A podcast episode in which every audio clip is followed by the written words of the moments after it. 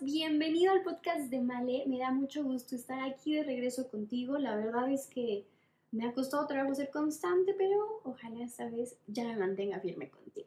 Hoy quiero compartirte un tema que te estuve platicando en Instagram y espero te sirva. Por favor, mientras te vas acomodando en tu cuarto, en tu carro, donde tú estés, espero que sea más en tu cuarto, ¿verdad? Porque el consejo que te voy a dar no va para tu carro, pero si vas manejando, maneja con precaución y si no, eh, mantente en tu cuarto, vete un cafecito mientras estamos platicando tú y yo. Tráete un café, un té, una botellita de agua, una cervecita, lo que tú quieras, pero sobre todo tráete pluma y tráete una libreta porque vamos a estar aprendiendo muchas cosas el día de hoy. Como bien sabes, el tema es Ikigai. Ikigai. ¿Cuál es tu Ikigai? En Instagram te compartí que Ikigai, Ikigai perdón, tiene que ver con propósito, razón de ser. ¿Cuál es tu propósito aquí en la vida? ¿Para qué estás haciendo lo que sea que hoy elegiste hacer? ¿Para qué elegiste tu carrera? ¿Para qué elegiste ese trabajo? ¿Para qué elegiste esa pareja? ¿Para qué elegiste ese proyecto? La palabra Ikigai proviene de una isla japonesa y en esta isla hicieron un estudio. Se dieron cuenta que las personas que identifican y conocen su propósito, su Ikigai, viven más tiempo, pero sobre todo son más felices, son más plenos. No sé si te ha pasado que hoy estás trabajando, hoy estás estudiando, hoy estás haciendo lo que sea que estés haciendo, pero mm, algo te falta, sientes un vacío, sientes un, ¿y ahora qué hago? Ya lo hice y ahora qué o pero sí, pero no sé hacia dónde voy, o sea, sé que estoy bien, pero mm, siento que, que algo falta. Primero, noticia, esto es generacional. No te presiones más de lo que de por sí ya nos sentimos por el hecho de no saber hacia dónde vamos. Eh, además de que es generacional, también está en nuestras manos liberarnos de esa presión, de esa tensión y sobre todo de esa ansiedad. Eh, después de esto, quiero que te tomes el tiempo porque los dos pasos que hoy te voy a compartir son cinco para reconocer tu propósito, pero hoy solo te voy a compartir dos. Quiero que te tomes el tiempo para reflexionar, para hablar contigo. Recuerda, tu mundo exterior es reflejo de tu mundo interior. Para que tú veas un cambio tangible, primero necesitas trabajar lo intangible. Y eso intangible es lo que tú y solamente tú conoces, tus pensamientos, tus emociones, todo Recuerda, tu mundo exterior es reflejo de tu mundo interior. ¿Sale? Ya tienes la pluma, ya tienes el papel. Mira, suelta, libera y vamos a empezar con los dos primeros puntos. ¿Sale? Recuerda, Ikigai es propósito, es la razón por la cual haces las cosas. Cuando tú identificas tu propósito y estás convencido de él, entonces te vas a sentir pleno, te vas a sentir satisfecho. Si no lo haces, por mucho que hagas, jamás vas a sentirte bien contigo. Entonces, esta es una tarea muy bonita, muy importante. Tómatela en serio y aquí vamos. Primer punto para llegar a tu Ikigai. Uno, empieza en pequeño. Quítate los delirios de grandeza. ¿Y qué voy con esto? Queremos muchas cosas. Queremos el carro del año, la casa grande, la familia perfecta, eh, todo, todo, todo queremos viajar. Está bien. No tiene nada de malo querer todo eso. Lo que está mal es que no tenemos una estrategia para empezar, por lo menos en un área específica. Queremos todo ya, ahorita, inmediato, en un solo clic, y si no llega me desespero y me frustro. A ver, empieza pequeño de todas las áreas que tú quieres crecer, en las que tú quieres crecer, elige una. Elige una y haz un plan. Empieza pequeño. Recuerda, empezar pequeño no significa pensar pequeño. Teníamos un mentor que nos decía, si no les cabe en la cabeza, no les va a caber en la cartera. Piensa en grande, pero ejecuta primero poco a poquito, poco a poquito. Si tú quieres trabajar tu área, eh, no lo sé, económica, recuerda que hay varias áreas, la económica o la financiera, perdón, la profesional, la social, la espiritual, elige una. Pero si tú quieres trabajar, no sé, vamos a poner el ejemplo la financiera, ok, ¿qué quieres trabajar de lo financiero? El orden, el incremento de tus ingresos, ¿qué? No, es que quiero ganar más de lo que ya gano. Perfecto, ¿cuánto quieres ganar?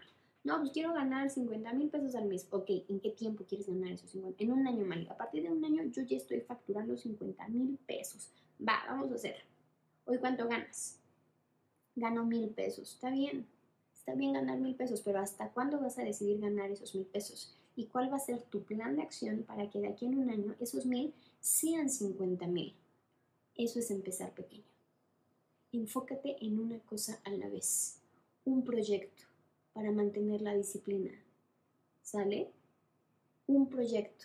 Sigue pensando en grande, pero ejecuta pequeño, con estructura, estrategia y planeado. ¿Va? Primer paso para identificar tu Ikigai, piensa pequeño. Digo, piensa pequeño, no, no pienses pequeño, no pienses pequeño. empieza pequeño, empieza pequeño, ¿sale? Empieza pequeño, piensa en grande, pero quítate los delirios de grandeza. No necesitas hacer mucho para lograr mucho. Aprende a canalizar tu energía. Segundo punto, y hasta hoy me voy a quedar en ese segundo punto porque son varias cositas dentro de ese segundo punto. Segundo punto, libérate. Libérate. ¿Y aquí voy con libérate? Suelta. Suelta. Cuando hablo del soltar, hablo de cuándo fue la última vez que tuviste una conversación contigo mismo, una conversación sincera, que te invitaste un café, que te invitaste una cerveza y dijiste, a ver, güey, ¿qué está pasando? Liberarte es identificar todas las ideas eh, con las cuales tú has crecido y que hoy ya no van con tu personalidad. Todas estas ideas llamadas paradigmas, creencias, que nos inculcaron de pequeños y que en un momento estuvieron bien, porque nos ayudaron a crecer, nos ayudaron a ser mejor. Hoy, si tú te pones a cuestionarlas, te vas a dar cuenta que muchas cosas de las que haces no es porque verdaderamente tú quieras, es porque te dijeron que tenía que ser. Y no estás convencido de eso. Tú tuviste que estudiar derecho porque pues era eso, porque si no, ¿quién va a heredar la empresa de la familia? Tú tuviste que hacer cosas porque no había de otra. Y está bien, respeta eso. Pero hoy ya no puedes culpar al pasado de las decisiones que en el presente estás tomando. Liberarte es reconocer, es identificar qué sí es mío y qué no es mío. A ver, tú estudiaste esta carrera por X razón. ¿Quieres ejercer esa carrera? Sí, no y por qué sí y por qué no. Si la respuesta es no, séte fiel a ti, sé leal a ti. Liberarte es hacer una lista de todo lo que hoy tú crees. Vas a escribir, yo creo que el azul es de niños y el rosa es de niñas. Yo creo que emprender es bueno. Yo creo que el trabajo formal es bueno. Y después vas a reflexionar, a ver, de verdad, mi yo de hoy cree que el rosa es solo de niños, cree que el rosa es solo de niñas, tú contesta. Si tu respuesta es sí, sí sigo creyendo esto, perfecto. Afianza esa idea, afianza esa creencia y sigue trabajando en ella. Pero si tu respuesta es no, la neta es que no, cambia las cosas. Cámbiate el chip. Libérate de lo que no es tuyo. Yo, por ejemplo, una idea que tengo mucho de, de familia es que la mujer puede sola. No necesitas a una pareja y no necesitas a un hombre para salir adelante. Y que, no sé, y que el hombre no sirve, que el hombre está como pues de adorno, ¿no? Mm, mucho tiempo creí eso, mucho, muy, bueno, no lo creí, pero me costaba hacerlo diferente.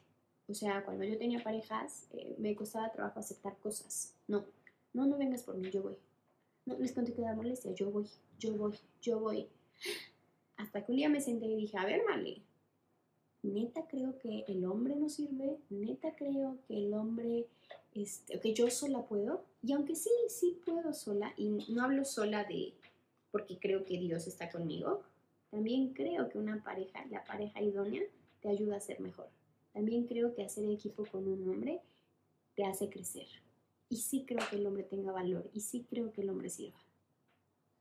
Cuando hables contigo mismo, cuando hables contigo misma, invita en esa conversación a Dios creo que te he platicado mucho que soy creyente de Él y con tus fuerzas no basta.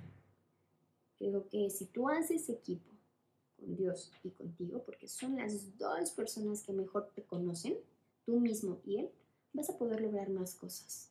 Cuando hables contigo, dile a Dios, ayúdame a identificar qué sí y qué no es para mí, qué sí creo que es de valor y, que sirve para mí y qué no. ¿Qué, ¿Qué patrón sigo repitiendo de mi familia que la verdad no quiero? Yo te puse un ejemplo, ¿no? Y es algo muy personal, pero así fue. Hasta que no rompas patrones que no van contigo, las cosas no van a cambiar en tu vida.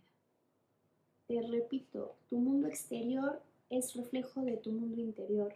Si tú quieres encontrar tu propósito, recuerda, paso número uno, empieza pequeño. Empieza pequeño. Elige un área de tu vida y trabaja en ella. Y paso número dos, libérate.